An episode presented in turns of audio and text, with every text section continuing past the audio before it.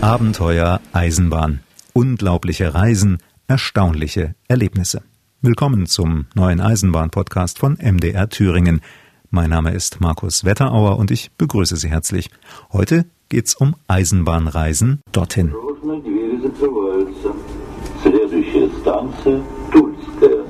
Уважаемые пассажиры, будьте взаимно вежливы. Уступайте места инвалидам, пожилым людям, пассажирам с детьми.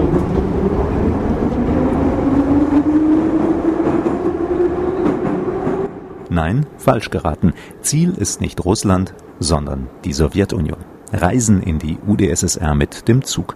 Das war für Einzelne eigentlich ein Ding der Unmöglichkeit. Denn eigentlich waren nur staatlich organisierte Gruppenreisen erlaubt, auf genehmigten Routen zu vorgeschriebenen Orten, streng kontrolliert. Aber keine Regel ohne Ausnahme. Deshalb schafften es immer wieder junge Leute aus der DDR mit einem Trick, das große Bruderland auf der Schiene zu erkunden. In den 1980er Jahren war das.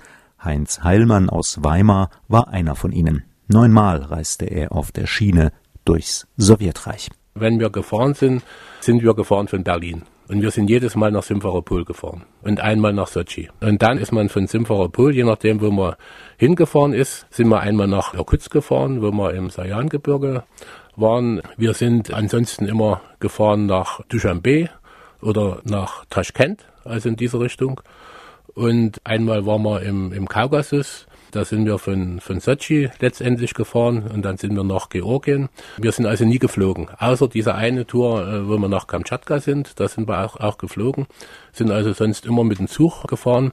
Und diese Zugkarten, das war ja das Interessante, äh, die in Russland zu kaufen, das war eben schwierig.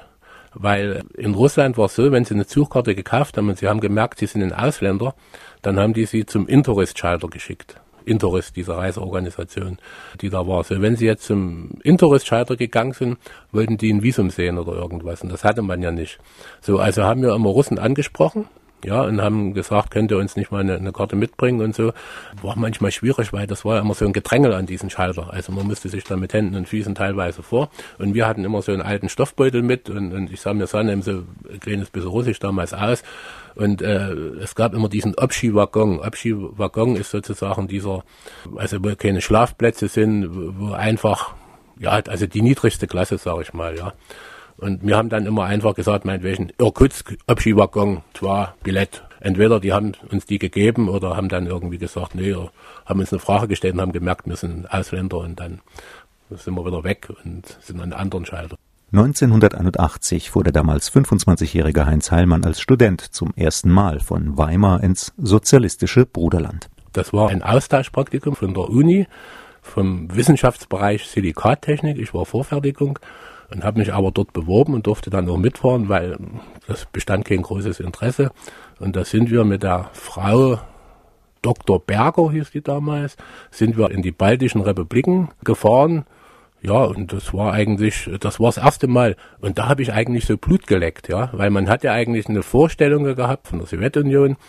Die war teilweise, obwohl man in der DDR groß geworden ist, jetzt nur nicht dieses Heroische oder dieses Schöne. Ich hab, hätte mir nie vorgestellt, dass ich dort in, in Urlaub hinfahren könnte. Ich wäre viel lieber nach Ungarn oder irgendwo hin oder Bulgarien. Aber da habe hab ich, wo ich die baltischen Republiken gesehen habe, also diese Städte Vilnius, Riga, äh, Tallinn, äh, richtig mit vielen Kirchen, mit anderer Kultur. Also es hat mich so begeistert, dass mich das eigentlich gar nicht mehr dann losgelassen hat.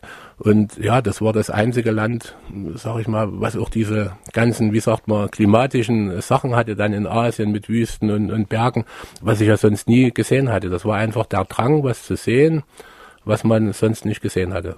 Vor der ersten nicht organisierten Reise von Heinz Hallmann 1982 in die Ukraine gab es allerdings einige Hürden zu überwinden und einen Trick dafür.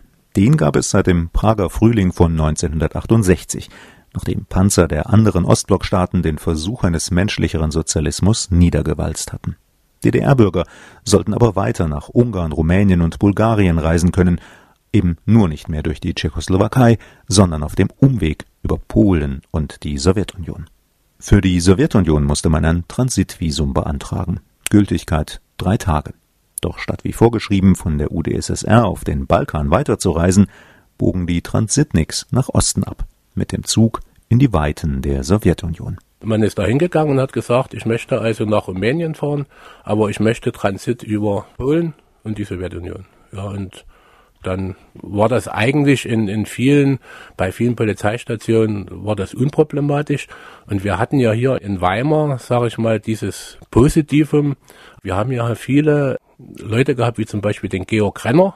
Ja, das war also ein alter Bergsteiger, der mit einer Russin auch verheiratet war, da viele Bücher geschrieben haben. Wir haben den Steiner gehabt, der dann mal Direktor vom Stadtmuseum war. Das ist auch ein alter Bergsteiger, also das waren alles richtige Bergsteiger. Wir haben den Dr. Bennert gehabt, das war auch ein Bergsteiger.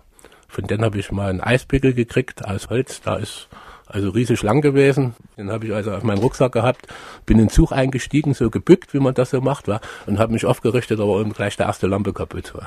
Das war weil der Eisbügel so, so rausguckte. So. Und, und, und diesen Ding hatte ich mal mit in, wo wir ein bisschen in den Bergen sind, ja, also mehr wir sind ja keine richtigen Bergsteiger gewesen, aber Eisbügel gehörte eben dazu. Man musste ja immer hinkommen, und da ist man immer nach Taschkent oder Samarkand oder so in die Stadt gefahren, ist aus dem Zug ausgestiegen und dann hatte man diesen Eisbügel wa? und den Rucksack und den konnte man in der Stadt ja nicht gebrauchen. Dann wäre man ja aufgefallen als Touristen. Da gab das auf den Bahnhöfen so Schließfächer, wo man mit Münzen und dann konnte man das Gepäck reintun. Und der Eisbügel war eben so lang, der hat nicht reingepasst. Und da müsste ich den ganzen Tag durch Taschkent bei 40 Grad Wärme mit dem Eisbügel rumlaufen. Dabei lautete die Devise eigentlich nur nicht auffallen, von der Staatsmacht nicht als Tourist bemerkt werden, denn das hätte Schwierigkeiten gegeben. Umgekehrt waren Kontakte zu den Menschen im Land erwünscht. Ich habe damals geraucht und ich habe dann immer eine Zigarette genommen und habe dann immer nach Feuer gefragt und habe dann eine Zigarette angeboten. Und da haben die gesehen, das ist eine ausländische Sorte. Man war ja in dem Sinne nicht ganz so legal da, sondern man musste ja eigentlich immer äh, so tun, als wenn man jetzt jemand also kein Fremder ist. Wir haben dann immer so getan, wir sind die Balten, wir kommen aus dem Baltikum, wo, wir dort unten waren. Und durch diese Sache mit der Zigarette haben die eben irgendwie gemerkt, äh, man ist eben doch ein bisschen fremd. Und dann hat man sich unterhalten, dann hat man es auch gemerkt, die Leute haben ihn dann teilweise mitgenommen, man konnte dort übernachten. Und ich hatte auch eine Pfeife mit. Und wo wir auf den Schiff gefahren sind, weiß ich nur, also die wollten alle an der Pfeife ziehen, die konnte ich dann weghauen, die war total ausgeleiert. Ja. Also Immer wieder haben der heute 63-jährige Heinz Heilmann und seine Mitreisenden Gastfreundschaft erlebt. Da waren wir mal zu zweit, als wir in der Ukraine waren. Da sind wir getrennt und da sind wir durch so ein Dorf gekommen, haben da gestanden. Da waren alle die Häuser, das war wie so ein Sumpfgebiet. Ja, und da waren die Häuser, führten so kleine Stege zu den Häusern. Und da sind wir also, haben wir gestanden es hat geregnet. Es hat uns keiner mitgenommen, weil auch kein Auto kam. Und da kam ein alter Mann raus und hat gefragt, ob wir nicht bei ihm ins Haus mitkommen wollen. Wir haben gesagt, nee, wir wollten ja weiter. Und dann wurde das aber schon Abend. Und da haben, kam ein nochmal und da haben wir gesagt, okay, wir kommen mit. Und dann gab er uns eben was zu trinken, was zu essen. Und dann hat er gefragt, ob wir hier schlafen wollen. Und es war schon dunkel und da haben wir gesagt, ja. Und da kamen wir in ein Zimmer, also wie so ein Schlafzimmer mit so einem Doppelbett und da haben wir uns dort reingelegt. Und dann musste ich in der Nacht auf Toilette und bin da raus und da lachen die in der Küche auf dem Fußboden. Sie haben einen Rucksack dabei gehabt. Heute ist man ja mit Rollkoffer meistens unterwegs. Wie hat denn die Ausrüstung ausgesehen bei Ihnen?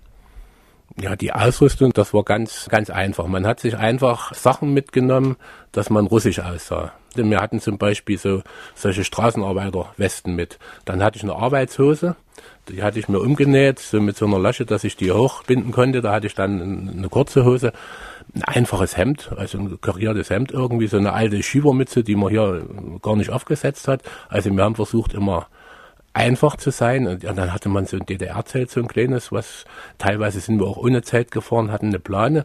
Und dann hatte ich von meinem Großvater so eine Downweste aus dem Ersten Weltkrieg, glaube ich. Also die war schon total zusammen verklumpt, aber das war mein ganzer Stolz, die habe ich dann immer äh, angezogen. Ja, und, und, und sonst, also diese Outdoor-Klamotten wie, wie heute, das, das gab's ja alles nicht. Also wir haben ja alles selber gekocht, ja, mit, mit diesem Primus-Kocher, den es damals gab. Also da gab es diese Suppen, haben wir mitgemacht. Dann gab es in der DDR, das hieß Klick, das war so ein Pulver, das haben sie in Wasser reingetan. Hat dann nach Zitrone geschmeckt, hier, wie, wie so heute solche Brausetabletten. Das hat man immer mit und dann immer Wurstdosen. Also so Wurstdosen, getrocknete Zwiebeln. Und dann haben wir eigentlich Kartoffelbrei oder Nudeln oder Reis und dann haben wir eigentlich immer immer was gekocht. Und, und da ich selber keinen Kaffee trinke, bin ich nur mit Leuten gefahren, die auch größtenteils keinen Kaffee trinken, weil ich das nicht leiden konnte, wenn die früher mal gesagt haben, jetzt müssen wir noch einen Kaffee machen, sondern da konnte man immer gleich losgehen und hatte ein bisschen Zeit gespart. Und Sie haben nie Hunger gehabt dann unterwegs, gab immer genug zu essen. Muss ich mal so sagen, Ich war damals jünger als jetzt und als junger Mensch verspürt man nicht so einen Hunger. Heute ist es anders. Heute hat man manchmal Appetit und dann muss man was essen. Aber früher, nee, Hunger haben wir eigentlich nicht gehabt. So, und man konnte natürlich dort dieses Fladenbrot, also in Mittelasien oder irgendwas, kaufen. Ich hatte auch mal eine Fischdose gekauft, in, das war in, in, in, Sibirien, also eine Fischdose, und da habe ich die aufgemacht, da waren noch Köpfe drin und da schwammen die ganzen Augen um drauf. Ja, das, die haben wir dann weggehauen. Aber ich sag mal so, wenn man jetzt in irgendeiner Stadt war, konnte man sich auch was kaufen oder in Kamtschatka, da gab es eben nur Lachs. War Lachs und Kaviar, wenn sie was äh, kaufen wollten. Ja, war damals auch nicht schlecht für, ich weiß nicht, 30 Kopeken oder was, so eine, so eine Schnitte. Und Geld hatten Sie genug dabei? Wir brachten ja nicht viel Geld. Wir brachten ja eigentlich nur diese, diese Zugkarten. Wir hatten den internationalen Studentenausweis äh, mit. Dann sind sie auch in irgendwelche Museen kostenlos reingegangen. Wir sind ja selten in, in, Restaurants oder irgendwas gegangen. Wir waren ja meistens unterwegs in, ich sage es mal, in Bergen oder, oder irgendwie sind gelaufen. Und ja, und es war ja alles relativ billig. Problem war ja, es gab ja nicht wie heute, äh, dass sie eine Karte hatten, also eine Geldkarte, wo sie Geld ziehen konnten oder irgendwas. Sie mussten so viel Geld mitnehmen, dass sie auch wieder zurück konnten. Also ich war mal an Masuren, das ist jetzt wieder was ganz anderes, und da war uns das Geld ausgegangen. Das war so, dass ich äh, nicht mal mit dem Zug zurückfahren konnte. Ich musste dann trampen, weil ich hatte kein Geld mehr. Das war, war weg. Im Verbraten war falsch kalkuliert irgendwie. Selbst für die vierwöchige Reise bis zur Kamtschatka, dem östlichsten Zipfel der UdSSR, hatte Heinz Heilmann nur 600 Rubel dabei, dazu noch einmal 200 DDR-Mark. Das reichte. Das Gute, die Fahrkarten kosteten nicht viel. Je länger die Strecke, desto billiger der Preis für einen Kilometer im Zug. Von Simferopol auf der Krim bis Irkutsk in Sibirien 50 Rubel, umgerechnet 150 Ostmark für 6200 Kilometer. Plätze gab es eigentlich immer in, in diesen Abschieds. Die saßen eben dann da und am Abend hat man dann so das hochgeklappt und dann konnte man sich so halb so hinlegen. Aber das waren eben keine Abteile, das war ein Waggon und in diesem Waggon war alles offen. Interessant waren wir, das hat mich mal beeindruckt. Sie haben ja so einen Waggon gehabt, so und an diesem Waggonende, da war die sogenannte Raucherinsel, sage ich jetzt mal. Da war also so ein äh, Ecksitz und da konnte man sich draufsetzen und, und konnte eine, eine Zigarette rauchen. Und ich hatte ja gesagt, ich habe damals noch geraucht. So. Und unter diesem Sitz war ein Papierkorb so ein relativ großer. Wenn man dort irgendwie saß, hat man eben seinen Abfall dorthin gebracht. Aber durch so eine Tür von diesen Waggons ein bisschen getrennt saß man also zwischen diesen Waggons, sage ich mal so. Und ich sitze also da und, und dann kommt eben so eine Matroschka an, ja, die den Zug hat und macht das Fenster runter und sagt, ich soll aufstehen und macht das Ding auf, nimmt den Papierkorb zum Fenster raus.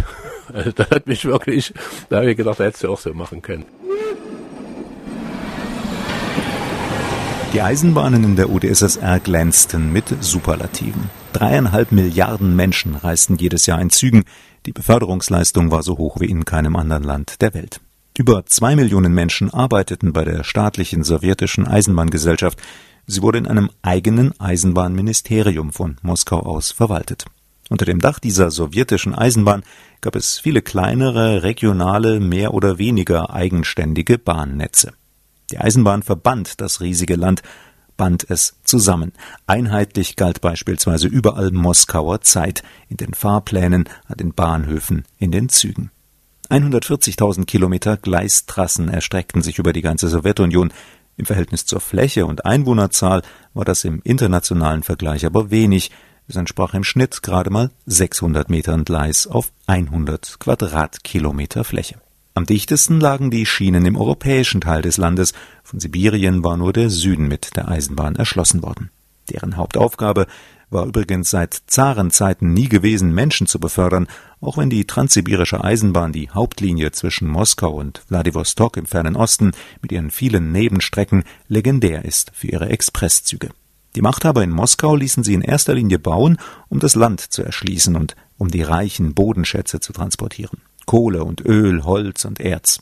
9000 Kilometer misst die Stammstrecke der Transsib, der Transsibirischen Eisenbahn. Rund 300 Züge waren zu Sowjetzeiten zu jedem Zeitpunkt gleichzeitig irgendwo auf ihr unterwegs. Die Güterzugloks zogen 100 Waggons durch die Tundra. Die Personenzüge waren zwölf Waggons lang und sieben Tage unterwegs. Immer wieder mal mussten unterwegs die Lokomotiven gewechselt werden, weil in den Oberleitungen unterschiedlicher Strom floss, mal waren es 3000 Volt Gleichstrom, mal 25.000 Volt Wechselstrom. Von S-Bahnen in den Ballungsräumen mal abgesehen, setzte die Eisenbahn in der Sowjetunion wegen der großen Entfernungen vor allem auf Nachtzüge mit einfachen Liegewagen und mit Schlafwagen.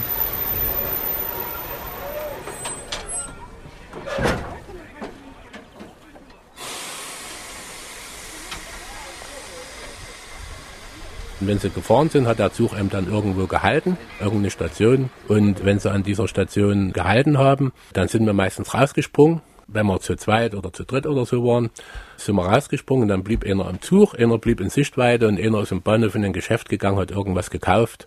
Und dann ist der Zug, ohne, man wusste nicht, wie lange der hält, ist da plötzlich angefahren.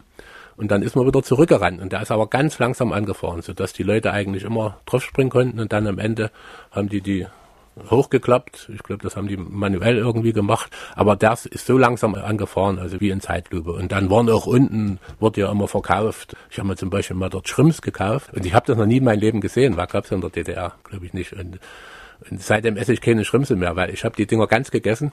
Also mit diesen ganzen, mit Kopf und allen. Ich wusste das nicht. Und dann kam so ein Russ und sagte, das kannst du gar nicht mitessen. Dann habe ich erst mal gemerkt, wie eklig das ist. Und seitdem esse ich sowas nie mehr in den Zügen. Sie haben gesagt, Sie haben dann sich die Zeit vertrieben, Sie haben Schach gespielt mit den Leuten, vielleicht was gelesen. Was macht man sonst noch? Weil die Fahrzeiten sind ja relativ lange. Aus dem Fenster gucken. Also weil die Landschaft ist ja schön. Wenn Sie da fahren, Sie schlafen abends ein und wachen früh auf und sehen die gleiche Landschaft. Das ist ja beeindruckend, ja. Also es ist ja auch eine Wüste, ist ja letztendlich auch beeindruckend. Also wir haben viel rausgeguckt, wir haben dann teilweise haben wir äh, gelesen, irgendwie was oder wo ich mal mit ein, äh, ein war, da sind wir in, in Pamir gefahren, da war sie ein bisschen bergsteigerisch äh, aktiver als ich. Und, und da haben wir da an, an diesen, wo sie das Gepäck reinschieben, da haben wir Knoten geübt mit dem Seil, weil ich das nicht konnte. Also, aber die Zeit ist eigentlich immer, immer rumgegangen und man hat sich unterhalten, also das war, eigentlich kann ich mich nicht erinnern, dass das langweilig war. Aber entscheidend auch immer wirklich, so dumm wie das ist, wenn man eine Stunde rausguckt und sieht die gleiche Landschaft, weil das ja in Deutschland äh, oder in der DDR damals nicht passiert, das war für mich unwahrscheinlich beeindruckend. Transaral-Eisenbahn, gebaut 1906 bis 1910, 1900 Kilometer lang. Verbindung vom südlichen Russland über den Aralsee in Kasachstan bis zur usbekischen Hauptstadt Taschkent. Es führte auch so eine Strecke immer am Aralsee vorbei. Ich habe so einen Atlas hier der Sowjetunion, also der Schleswig Atlas hier. Und da führte also die Strecke, das sind diese ganzen Eisenbahnstrecke, da haben wir uns immer orientiert hier an, an diesen Büchlein. Und die führte direkt am Aralsee vorbei. Und ich habe immer am Fenster gestanden und habe rausgeguckt und habe den See nie gesehen.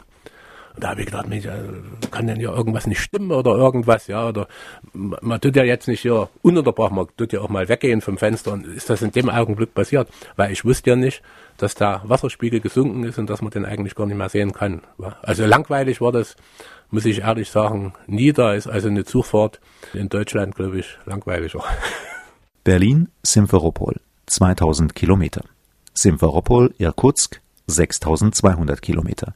Irkutsk, Wladiwostok 3800 Kilometer. Wladiwostok, Chabarowsk 750 Kilometer. Irkutsk hatte fünf Tage gedauert von, von Simferopol.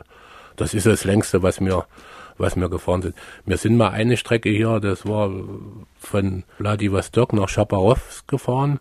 Das war eine Nachtfahrt, es war, war eine ganze Nacht. Da sind sie durch diese Usuri-Tiger gefahren. Und diese Usuri-Tiger äh, war das, war das Interessante. Sie konnten sich da auch so wie diese alten Wagen, diese, die es hier gibt, bei uns, wo sie auch draußen stehen können. Ja, und wenn man da raus, rausgegangen ist, das waren unwahrscheinliche Geräusche. Also da konnte man sich auch so mächtig, mächtig erfreuen. Das war also wie so Tiger, da hat man Mücken und, und irgendwelches Fieben und, und sowas gehört. War dunkel, ja. Also wir haben da kaum geschlafen, weil, weil das war eben, eben so, so interessant. Konnten Sie sich auch mit den anderen Passagieren unterhalten oder verständigen irgendwie? Ja, mit unseren Russischkenntnissen halt, wie, wie, das, wie das war. Also wir haben einmal, haben wir Leute kennengelernt aus Taschkent, das war aber wirklich bei den ganzen Reisen nur einmal, äh, die uns die Adresse gegeben haben und haben gesagt, also wir sollen dann rückzu mal bei ihnen vorbeigucken. Und dann sind wir auch ein paar Tage später vorbeigeguckt und ja, haben dort in der Wohnung auch geschlafen und, und, und, und so weiter. Und äh, die hatten unter ein Bett oder was das da war, haben die so einen alten Koffer rausgezogen, da hatten die Puttisplatten drin. Und die haben die aufgelegt ja, auf ihren Plattenspieler und haben wie verrückt getanzt. Ja. Und ich tanze nicht so gerne. Ich habe dann gesagt, ich mache ein paar Fotos. Fotos in Zügen ist es ja manchmal schwierig gewesen, Fotos zu machen in der Sowjetunion. Wo wir in Turkmenistan waren, das war die Zeit, wo der Afghanistan-Krieg war. Und äh, da geht an diesem das Gebirge äh, zu Afghanistan, heißt Kopetak. Und dieser Zug fährt äh, so, der fährt an dieser afghanischen und iranischen Grenze lang und der fährt so, äh, dass sie eigentlich die Grenze teilweise sehen können. Und da, äh, also da war uns ein bisschen mulmig. Da haben wir eigentlich dann nur in, gelegen hier und mit dem Kopf zur Wand gedreht und zwar ganz oben, wo eigentlich das Gebäck ist, ja, also in, in dieser dritten Etage, weil da hingen überall irgendwelche Soldaten, da waren die Tür offen und die hingen dann raus und haben so also haben sich so raushängen lassen, bewaffnet und, und, und, haben geguckt. Und da haben wir gesagt, also hier dürfen wir auf keinen Fall auffallen. Ich sag mal, dass wir jetzt da hier in diesem Zug sind. Aber ansonsten könnten sie eigentlich problemlos fotografieren, haben wir eigentlich nie Problem gehabt. Wir sind ja eigentlich immer aus Städten normalerweise raus. Wir sind ja eigentlich immer in die Natur gegangen. Also wenn wir zum Beispiel auf Kamtschatka waren, weil das ja auch, äh, ich sage jetzt mal, gesperrt war, sind wir eigentlich immer gleich von Petropavlovsk raus und dann immer auch wieder aus dem nächsten Dorf wieder raus, also dass man niemand begegnet. Und da sind sie ja im Endeffekt allein und dann können sie ja fotografieren, was sie wollen. Ja, also wir haben uns nie groß in, in Städten jetzt so aufgehalten, außer wenn man jetzt mal in Samarkand oder irgendwie, wenn sie da mal ausgestiegen sind. Also ist, ist man maximal mal eine Nacht irgendwo geschlafen mit einem Schlafsack oder, oder also in, in, in einer dunklen Ecke, sage ich jetzt mal. Und, aber so direkt, dass wir jetzt drei, vier Tage in der Stadt waren, das, das war man eigentlich nicht. Wie genau haben Sie denn die Reisen geplant? Wussten Sie am Anfang schon immer genau, wo Sie hinfahren wollten oder hat sich da auch manchmal spontan was ergeben oder Sie mussten umdisponieren, weil irgendwas nicht so geklappt hat? Wo wir in Turkmenistan und so waren, da wussten wir, ja, so ungefähr, also wir fahren mit dem Zug nach Usbekistan und dann müssen wir irgendwie übers Kaspische Meer, da sind wir mit einer Fähre gefahren und dann sind wir mit irgendwelchen Zügen durch den Kaukasus und wieder zurück. So grob war das geplant. Die Vorbereitung war eigentlich, es gab ja keine Literatur. Also wir waren bei diesem Georg Renner aus Weimar, dieser Bergsteiger. Da hatte er also Karten, die er selber gezeichnet hatte. Die hat er uns zur Verfügung gestellt. Also da war er immer, immer sehr kulant. Wir haben dann, das waren alte Ormec-Abzüge. Wir haben die teilweise auch abgemalt hier mit, also auf Transparentpapier oder dass wir die hatten. Und da hat uns die nur geliehen. Aber jedenfalls hatten wir diese Karten. Und das waren meistens irgendwelche, äh, ich sage jetzt mal Bergkarten, wo sie diese Kämme drauf hatten. Wo sie wussten, jetzt müssen wir hier und hier lang laufen und jetzt müssten wir hier über irgendeinen Pass. Ich hatte ja gesagt, also Berge direkt sind wir in dem Sinne nicht so, nicht so groß bestiegen. Also das war jetzt äh, diese Runde. Und wo wir in Kamtschatka waren, war das ja so, da hat man ein Buch aus den 20er Jahren von Den Bergmann hier, das hatte der Uwe Müller besorgt aus der Bibliothek. Und da stand das beschrieben, wie das damals war. Da waren also Zirbelkiefern und, und da haben die sich mit Macheten durchs Dickicht geschlagen. Und da haben wir gedacht, jetzt brauchen wir hier dann eine Woche, um, um dort, was weiß ich, zehn Kilometer vorwärts äh, zu kommen. Und als wir dann dort waren, äh, da war irgendwie so ein Thermokraftwerk irgendwie dort unten und da führte eine Straße hin. War. Also da waren wir, wo wir gedacht haben, wir brauchen da ein paar Tage, waren wir in ganz kurzer Zeit da gewesen es gab ja keine Orientierung und da haben wir gedacht, okay, die Orientierung ist, ich sage jetzt einfach mal, äh, da gibt es eben diese Vulkane und da ist der Vulkankegel ist unsere Orientierung. So, es war aber Sauwetter. Und wenn Sie nicht sehen, sehen Sie auch keinen Vulkankegel. Und äh, da sind wir also dann auch einen Tag im, im Regen rumgeirrt und dann sind wir wieder zurück. Und äh, wir wollten eigentlich äh, also fast vier Wochen dort unten bleiben. Und ja, da hat sich das dann dort erledigt. Und da sind wir dann in eine vollkommen andere Richtung, also nach Norden hoch, äh, Richtung Klutschewskaja, wo wir aber nie angekommen sind, weil wir hatten keine Karten von dort mit und, und, und nichts. Ja, also das Wichtigste war eigentlich immer dieses Kartenmaterial. Und dann haben wir wie, wie diese Eisenbahnatlas von der Sowjetunion, also wir haben auch dort immer versucht, Karten zu kaufen oder, oder irgendwelche Bücher. Aber sowas direkt wie ein Reiseführer, wie man das heute macht, gibt's ja auch nicht. Und das ist, ich glaube, dass das war auch damals äh, gut so, denn zum Beispiel in Kamtschatka wussten wir nicht, dass es dort, also wir wussten, dass es Bären gibt, aber wir wussten nicht, dass es so viele gibt und dass ein Bär gefährlich werden kann. Also wie man heute, wenn man da in Kanada nochmal angenommen hinfährt äh, und, und, da am Reiseführer liest und, und man muss dann den ganzen Proviant oben auf dem, deshalb, also wir haben da immer unten gegessen, haben das Zeug liegen lassen, ja, und, und also da geht man unbeholfen noch an. Ja, je, je mehr, sagen wir mal, man liest, desto vorsichtiger wird man auch. Ja, wo sollte ich in der DDR gucken, ob das sicher ist? Äh, klar war die Sowjetunion sicher, hat man gesagt. Da hätte keiner gesagt, irgendwie, da begibst du dich in Gefahr. Und man konnte ja auch gar keinen fragen, außer die Leute, die eben da unterwegs waren. die Transitniks. Junge Sachsen und Thüringer reisten mit dem Drei-Tage-Transitvisum drei Wochen oder noch länger durch die UdSSR.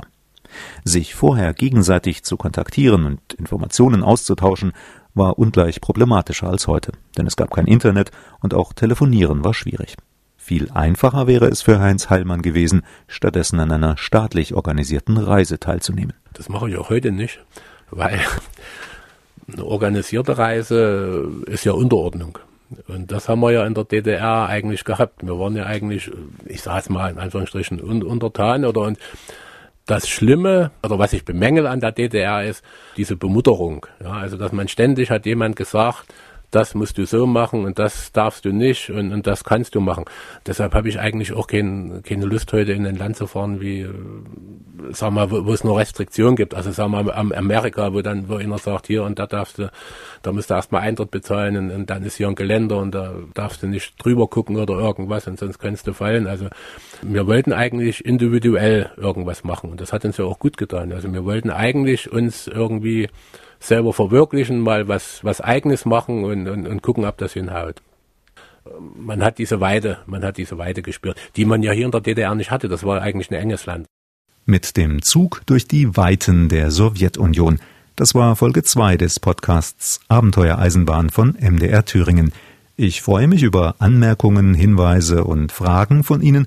Dann können Sie gerne schreiben an abenteuer-eisenbahn.mdr.de. Eine neue Folge von Abenteuer Eisenbahn gibt's immer am letzten Sonntag im Monat.